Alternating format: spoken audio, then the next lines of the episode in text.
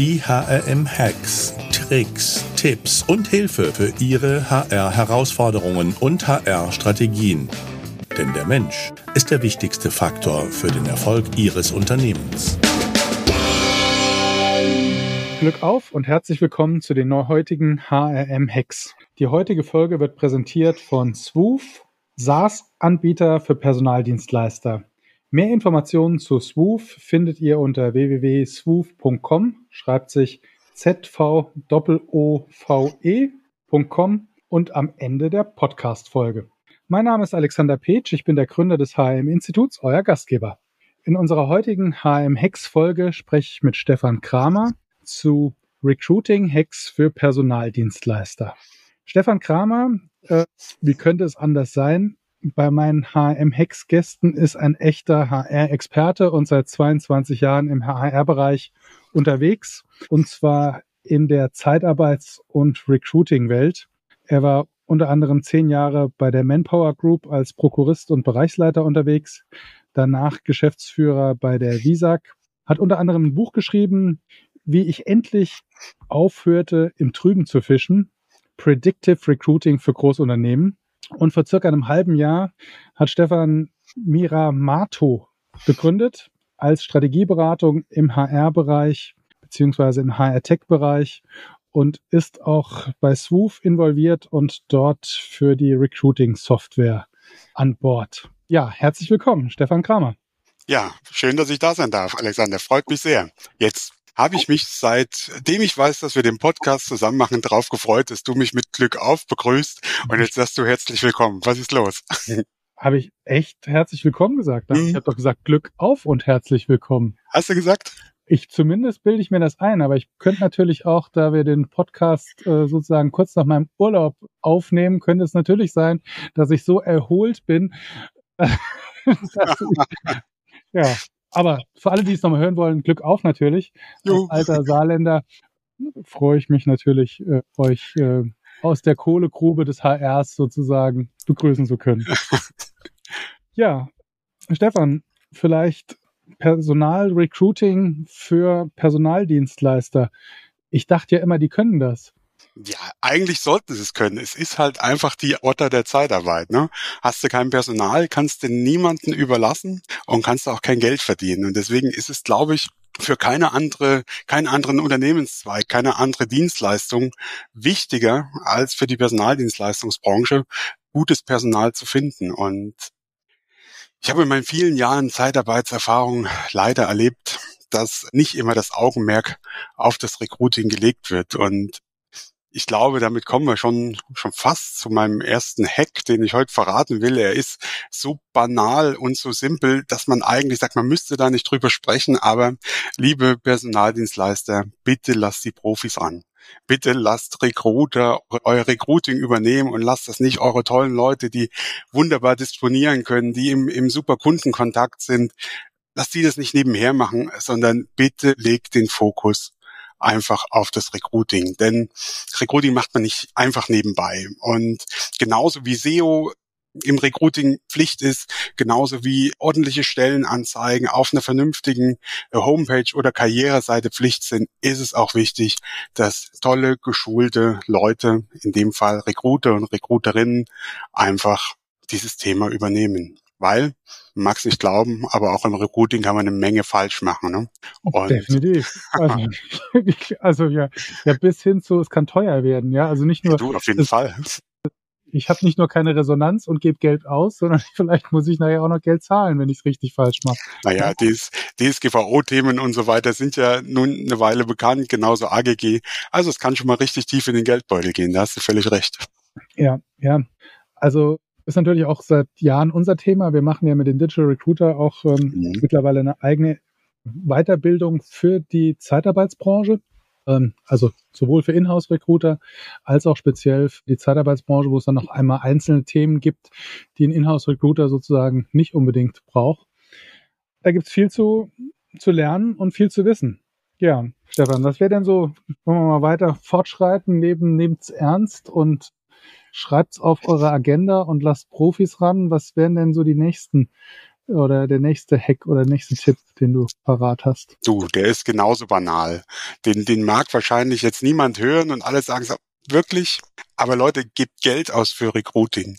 Erwartet nicht, dass man oder, oder dass ihr ohne Geld oder erwartet nicht, dass ohne Mitteleinsatz heutzutage noch Kandidaten findet. Wir reden über einen Arbeitskräftemangel, wir reden über einen Fachkräftemangel. Und Ende bekommt der die Kandidaten, der sie findet. Und der, der sichtbar ist, der wird gefunden. Und das ist genau das Thema. Also Recruiting, bitte, bitte, bitte setzt Budget ein, bitte, bitte macht das nicht kostenlos, versucht es nicht kostenlos, weil es gibt eine ganze Menge Opportunitätskosten oder andere Kosten, Zeit. Wie viel Zeit geht verloren, wenn man nicht die richtigen Mittel einsetzt? Und das ist einfach mein zweiter Hack. Macht euch Gedanken, welche Mittel ihr einsetzt, wie viele Mittel ihr einsetzt und gebt einfach Geld aus. Ich bin der Meinung, dass Stellenschaltung, vor allen Dingen kostenpflichtige Stellenschaltung auf den einschlägigen Portalen. Ich nenne jetzt keine Namen, ne? aber die einschlägigen Jobboards, die einschlägigen Metastellenbörsen. Alle die können ihre Arbeit nur gut machen, wenn sie bezahlt werden. Nein, ich werde nicht von den Jobboards bezahlt, aber ich weiß, dass es von dort das eine oder also den einen oder anderen Erfolg einfach gibt und den einen oder anderen messbaren Erfolg gibt. Und ich würde gern in dem Zusammenhang vielleicht nochmal über Besetzungskosten sprechen. Alexander, Besetzungskosten, glaube ich, ist ja auch ein Thema bei euch. Ne? Opportunitätskosten sind ja auch Dinge, mit denen ihr euch häufiger mal beschäftigt, oder? Natürlich. Also ich meine, und nicht nur in der Zeitarbeits, im Zeitarbeitsbereich, sondern ich glaube, das ist zurzeit in vielen Bereichen, also auch im Handwerk, ja, es werden Aufträge nicht sozusagen nicht ab angenommen oder können nicht angenommen, können nicht abgewickelt werden, weil ich nicht genug Leute habe oder weil ich nicht die richtigen Leute habe. Ne? So, und genau da kann man mal anfangen zu rechnen. Dann kann man überlegen, was kostet mich denn eigentlich eine unbesetzte Stelle? So, und das ist, ist vielleicht bei einem Vertriebler relativ leicht zu berechnen, der irgendwie einen, einen, einen Jahresumsatz von 1,2 Millionen Euro generiert. Wenn der Monat lang nicht besetzt ist, dann, dann bleiben nur noch elf Monate, sind es vielleicht noch 1,1 Millionen. Aber das ist jetzt nicht so die Größenordnung für die Zeitarbeit. Ich habe mal ein Rechenbeispiel mitgebracht, wo man das mal ganz einfach veranschaulichen kann ich sage jetzt mal, wenn wir in der Zeitarbeit, wir haben einen Auftrag vom Kunden, der wirklich konkret ist und wir haben einen, einen Kandidaten, den wir draufsetzen können wir davon ausgehen, dass dieser Kandidat einen Deckungsbeitrag generiert. Das sind wahrscheinlich irgendwas drei, vier, fünf, sechs Euro, je nach Stelle, je nach Qualifikation, wahrscheinlich im Blue-Color-Bereich ein bisschen weniger, im White-Color-Bereich wahrscheinlich ein bisschen mehr. So, wenn wir diese drei, vier Euro pro Stunde einfach mal durch die, mit den, mit den 160 monatliche Stunden multiplizieren, haben wir schon Kosten, die wir, also, oder, oder haben wir, ich sag mal, Opportunitätskosten oder, oder einen Betrag, den wir quasi in diesem Monat nicht verdienen, diesen Monat keinen Deckungsbeitrag machen. Und der liegt bei drei bis vier Euro mal 160 Stunden. Adam Riese, für Grundrechenarten durchgecheckt, zwischen 500 und 700 Euro pro Monat. So, und wenn wir das überlegen, haben wir eigentlich schon eine gute durchschnittliche Stellenanzeige bezahlt. Heißt, ein Monat die Stelle früher besetzen, ist die Stellenanzeige schon bezahlt. Bei zwei Monaten können wir schon eine Premium-Anzeige schalten. Ne? Und bei spätestens drei Monaten haben wir den, den Return on Invest auf der, auf der Stellenanzeige wieder drin.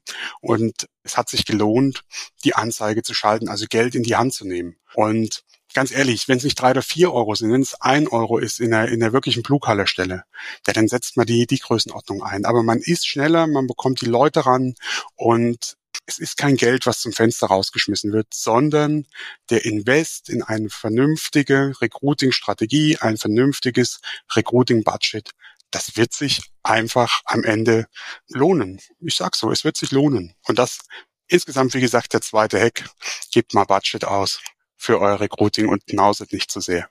Wir haben ja schon ein paar Folgen zum Thema Recruiting und auch Stellenanzeigen gemacht und vielleicht da auch nochmal der Appell, es gibt ja verschiedene Kategorien, würde ich mal sagen, von Jobboards oder Stellenanzeigen. Also wir haben die großen, ich würde mal sagen, die großen Generalisten, ja, mhm. ähm, ja ohne jetzt Schleichwerbung zu treiben, wisst ihr, wen ich da meine, ja. Dann gibt's übrigens auch natürlich im Blue-Color-Bereich, um mal einen Namen zu nennen, eBay Kleinanzeigen, absolutes sag mal, fast muss. Ja, also da ist einfach für Blue Color eine gute Resonanz zu erzielen. Dann kann ich natürlich ins auch ja Social Media kommen wir gleich vielleicht nochmal drauf. Aber neben den großen Generalisten gibt es natürlich zu jedem Thema wahrscheinlich auch äh, ein, zwei Spezialanbieter. Und die sind in der Regel ich sag mal, ähm, günstiger, weil sie, ich sag mal, nicht so viel Reichweite haben, aber sie sind halt spitz aufgestellt und äh, da erreiche ich genau die Leute, die ich eigentlich, eigentlich brauche. Ja?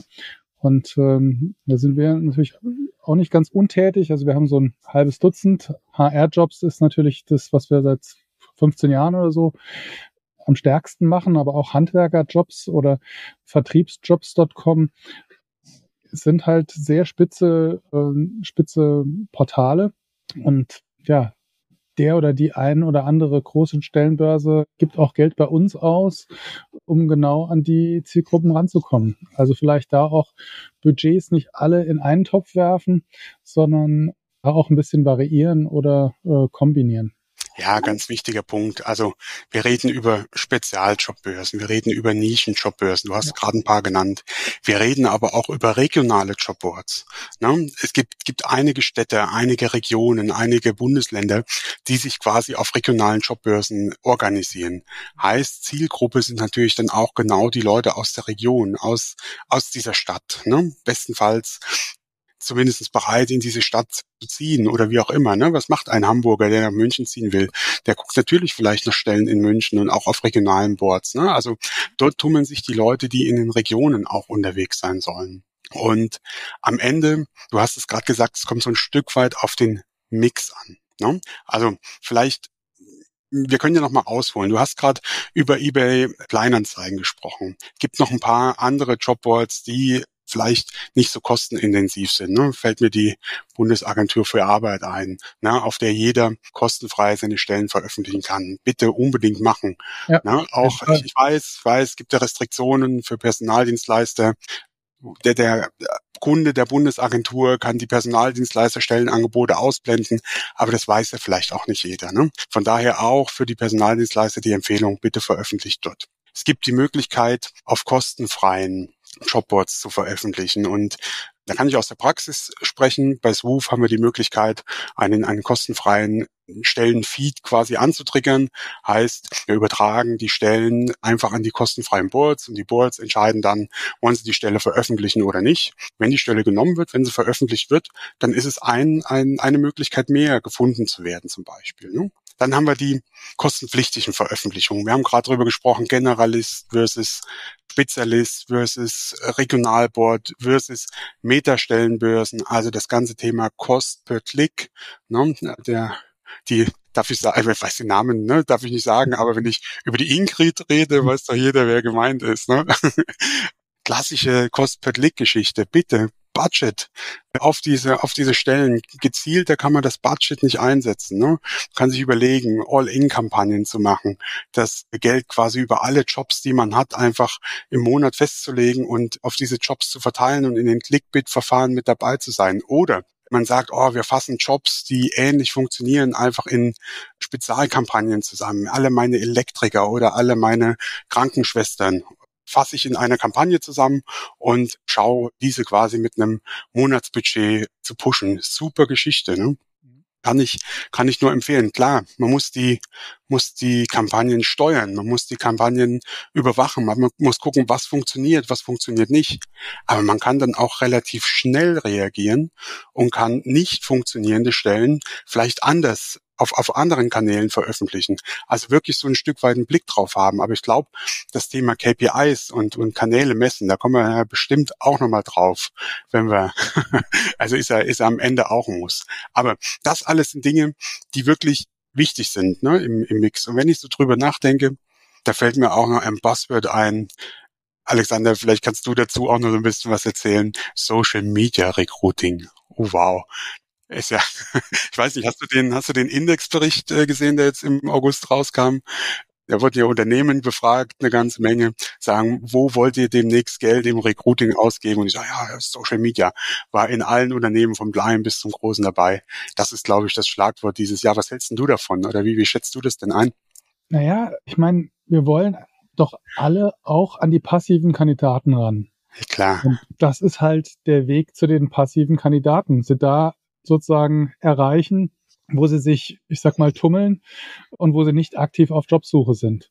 Und ähm, äh, auch wir haben da, ich sag mal, jetzt für unsere Nischenjobboards weiter investiert. Wir haben da also Add-ons, wo man also seine Budgets in Social Media sozusagen direkt über die Anzeige ansteuern kann. Also sozusagen, ich kann meine Anzeige sozusagen dann auch bei Facebook und bei Instagram als Beispiel ausspielen, kann da auch mein Budget dazu definieren, also verschiedene Pakete. Und äh, die Resonanz ist überraschend gut. Also ich hätte gerade auch nicht gedacht, dass so automatisierte Kampagnen funktionieren, aber das tut's, weil ich halt genau die erreichen kann, auch sehr genau targeten kann, die halt zur Stelle passen, aber halt nicht aktiv suchen. Ne? Da bist du, bist du schon zwei Schritte weiter. Ne? Also wenn wir guck, guck dich mal ein bisschen um auf, auf den Facebooks, auf den Instagrams, auf den TikToks dieser Welt. Da gibt es schon den, den einen oder anderen lieblosen Arbeitgeber-Account, wo man sagt, naja, wahrscheinlich, wahrscheinlich gut gemeint, ist nicht immer gut gemacht. Ne? Und okay, das ist ja eine andere Ebene. Also ein ja, Arbeitgeber-Account ist was anderes, als wenn ich dir, ich sag jetzt mal, eine, ich sag mal, eine plakative vielleicht auch Text mit guten Farbkontrasten, Textanzeige auf Instagram in deinen Feed einspiele, wo du sonst nur hübsche Bilder hast, ja, und der genau den, deinen Punkt trifft. Aber genau da will ich hin. Genau da will ich hin. Ich muss mir halt überlegen, was mache ich in Social Media?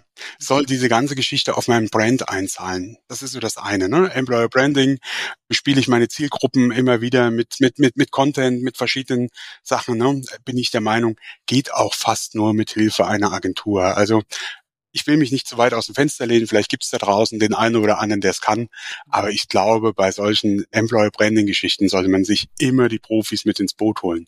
Ja, ist vielleicht so ein kleiner Side-Hack. Ne? Da kann man mehr kaputt machen als gut. Aber, und du hast es angesprochen, es sind die Dinge, die die Anzeigen auf Social Media zu schalten, in die richtigen Zielgruppen, ne? in die, auf den richtigen Kanälen auch wirklich gucken, wo, wo tummelt sich denn meine Zielgruppe. Ne? Wenn Facebook auch vor zehn Jahren für uns, Alexander, auch der Platz der Wahl war, ne? dann ist es der vielleicht heute immer noch, aber wir sind halt auch zehn Jahre älter geworden. Ne? Also man muss dann mal gucken, ob die Zielgruppe sich da wirklich auffällt, wo sie sich aufhalten soll. Aber auch dafür gibt es Lösungen. Wir haben das bei Swoof Recruit so gelöst, dass wir einfache Veröffentlichungen von Stellen auf Social Media Kanälen einfach klickbar aus der Software haben. Ne?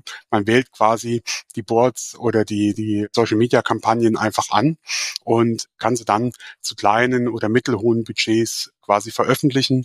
Und wenn man mehr machen will, ne, also irgendwie eine Employer Branding Kampagne oder viele Stellen auf einmal pushen will oder so, dann haben wir immer noch die Möglichkeit zu einer, zu einer Einzelberatung. Und ich meine, hilf mir mal auf die Sprünge. Ich meine, sowas habt ihr an eurem Boards auch angebunden, ne? Die Möglichkeit in Social Media zu veröffentlichen. Ja, genau. Das ist also sozusagen, du kannst halt bei uns ein Paket oder unterschiedliche Pakete buchen, wo du dann neben der Stellenanzeige dann sozusagen automatisiert die Stellenanzeige beziehungsweise eine Social Media Ad im Social Media Facebook, Instagram ausspielen kannst, mhm. ähm, die dir dann sozusagen eine höhere Sichtbarkeit und vor allen Dingen passive Kandidaten auf deine Anzeige sozusagen spült. Und das ist jetzt nicht unbedingt Employer Branding, sondern ganz konkret, ich will die Stelle besetzen. Mhm. Ja, genau. Genau. Aber es und ist relativ einfach. Also du brauchst, das ist das Spannende. Du brauchst kein Know-how dazu. Das nehmen wir dir alles sozusagen ab. Und ähm, kannst also auch mit kleinem Budget, also ich sag mal, da geht's los irgendwie Stellenanzeige in, in der Nische plus Social Media für 595 Euro. Also das ist überschaubar. Ne? Mhm. Cool, dann haben wir ein ähnliches Produkt am Start. Heißt, wir haben uns wahrscheinlich die gleichen schlauen Gedanken gemacht. ist ja auch cool.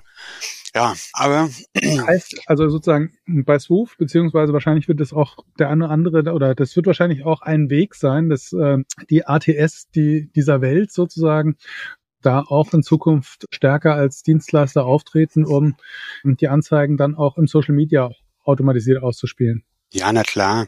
Die, also unser Ziel oder unser, unser Weg ist in dem, in dem Swoof Recruit, also in unserem ATS im Grunde genommen kann man seine Stellen erfassen, ne, kann seine Bedarfe erfassen, kann die eingehenden Kandidaten durch die Candidate Journey jagen, da auch schnell sein, ne? nicht die großen fressen die kleinen, sondern die schnellen überholen einfach die langsamen, hat mal ein BMW-Vorstandsvorsitzender in den 70er Jahren gesagt. genau das, das können wir in dem, in dem Swoof Recruit quasi leisten und wir haben eine Übersichtlichkeit geschaffen, dass die Stellen auf den verschiedenen Kanälen, ich habe vorhin über den Mix gesprochen, einfach veröffentlicht werden können. Alle kostenfreien Stellen in einem in einer Möglichkeit, alle kostenpflichtigen, ich sag mal normalen Stellenanzeigen, alle Boards, ne, Nische, Region, Generalisten, alle Metastellenbörsen ne, über eine Kampagnensteuerung und auch eine Kampagnensteuerung eben für das Social Media, dass der Recruiter quasi an einer Stelle entscheiden kann, welche Veröffentlichungswege will ich nutzen. Wir arbeiten auch noch ganz vielen anderen Sachen, ne, Thema Active Sourcing, Einbindung und so weiter. Ähm, das sind ja alles Punkte, auch für die Zeitarbeit total relevant. Ne? Und ich glaube, da geht der Weg hin, ne? dem, dem Recruiter alle Möglichkeiten geben, seine Stellen auch publik zu machen, zu veröffentlichen und quasi der Welt mitzuteilen, wen er sucht, ne? wen er, wen er gern einstellen würde, damit er auch gefunden wird am Ende. Ne? Klar, ja. Und ich glaube, ich sag mal, wir hatten es vorhin ja auch schon mal als Thema oder als Buzzword, also am Ende vom Tag musst du es halt auch kontrollieren ne? Klar. und vergleichen. Ne? Also das Thema ja, KPIs ja, ist natürlich äh, ein ganz essentieller Teil. Ja? Also ich meine, man lernt gerade ist nicht das Optimum. Ne? Total. Ich weiß, für unsere Hörer, vielleicht kann ich kurz unsere Situation hier beschreiben. Wir sind quasi, ich zeichne den Podcast ja virtuell auf, mhm. wir sehen uns gerade und du siehst mich und ich weiß nicht, ob du es erkennen kannst. Ne? Ich will auf das Thema Bauchgefühl anstellen und Bauchgefühl habe ich tatsächlich genug, ne? Aber das ist quasi nicht das, was im Recruiting weiterführt, sondern du hast völlig recht. Das sind die KPIs die man, die man messen muss. Und anhand der KPIs und nicht anhand des Bauchgefühls kann man am Ende entscheiden, welcher Kanal der ist, der sich auch wirklich lohnt. Ne? Das heißt, liebe Leute, der nächste Hack, wenn er was tut, bitte zeichnet die Daten auf, bitte messt, was ihr tut, um daraus Entscheidungen für die Zukunft ableiten zu können. Und das ist auch eine ganz wichtige Erkenntnis in meinem Buch. Bitte fangt so schnell wie möglich an zu messen. Und wenn es im Kleinen macht, nehmt eine Excel-Tabelle und, und tragt euch ein, wie gut hat die Stelle funktioniert, auf welchem Board, wie viele Bewerber kamen. Wenn ihr ein ATS nutzt, dann kann das das in der Regel. In der Regel bekommt ihr von den Jobboards auch schon Rückmeldungen. Ne? In der Regel fasst das ATS die Bewerbungseingänge und vielleicht auch schon die Herkunft dazu. Ne? Also je nachdem, wie gut das ATS ist, mit dem ihr arbeitet. Man kann das Thema auch ins Extrem treiben und kann versuchen, objektiv die ganzen Daten, die ganzen KPIs aufzunehmen. Das lohnt sich halt in großen Unternehmen. Ne? Das lohnt sich im Mittelstand vielleicht noch nicht so wirklich. Das lohnt sich, je größer das Unternehmen wird. Du hast vorhin gesagt, Predictive Recruiting, Großunternehmen, da steckt halt Musik dahinter. Aber ich glaube, in der Zeitarbeit gibt es dafür auch einen Hebel, weil nochmal zum Eingang zurück. Personal ist halt die Auta und das Recruiting ist halt das Wichtigste, was in der Personaldienstleistung passieren kann. Aber zurück zu den KPIs. Gibt es ein paar KPIs, über die wir noch detailliert sprechen wollen? Hast du eine Idee? Na klar, also oh. ich sag mal, natürlich ist also die Haupt-KPIs, würde ich mal sagen, sind Cost per Hire und äh, Qualified Candidate ja. Hast dich, hast, hast dich damit beschäftigt, wie das für die Zeitarbeit auch ist? Also was da so die, die, die Kennzahl, die die Wunschkennzahl ist? Die Wunschkennzahl kenne ich nicht. Als wir uns im Vorfeld ja Gedanken gemacht haben zu dem mhm. Podcast, fand ich es halt einfach für die Zeitarbeit noch viel bestechender. Und das hast du mir ja auch nochmal rübergeworfen gehabt.